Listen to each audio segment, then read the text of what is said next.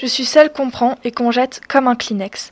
Le matin, lorsque j'arrive au portail du collège, je ne sais pas si les filles de la bande de Bérénice vont me faire la bise ou faire comme si elles ne me connaissaient pas et m'insulter avec des mots sales comme pute, salope dès que je me serai éloignée. Chaque fois que j'y pense, j'ai la nausée. Et depuis ce matin, j'ai les jambes coupées. Ces trois types me traitaient de Blanche-Neige ou faisaient des bruits de singe quand je passais.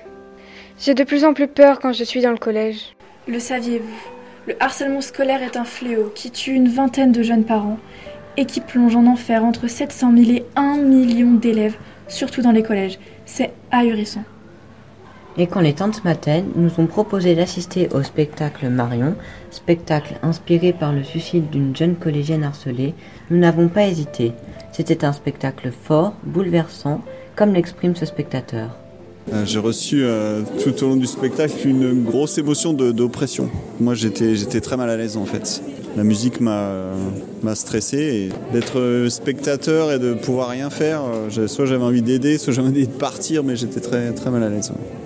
En trois mots, comment vous pouvez définir ce spectacle? Bah, stressant, euh, émotionnel et, euh, et vivant aussi. Ah, la dernière scène, quand la, la famille elle veut retenir la, la fille, euh, voilà, ils mettent toute leur énergie, mais ça suffit pas quoi. Nous avons voulu en savoir plus auprès de notre CPE, Madame Mathieu, et de Madame Roseau, professeure de physique.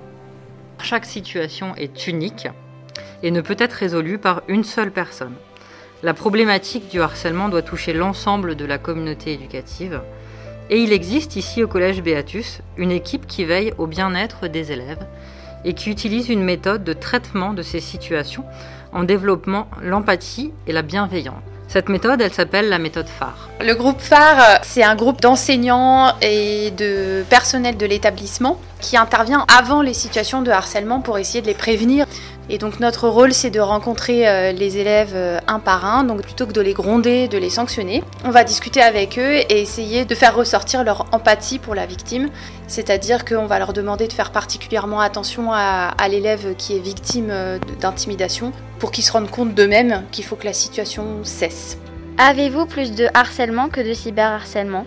Alors, il est difficile de répondre à, cette question parce que euh, souvent, maintenant, dans chaque situation de, harcèlement, il y a une part de cyberharcèlement. C'est très souvent maintenant euh, lié.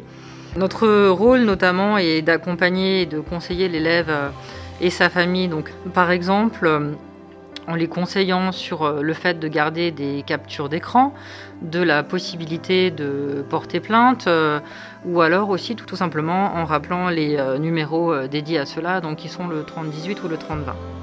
Il existe également au collège des élèves médiateurs qui, eux aussi, à leur niveau, ont un rôle à jouer.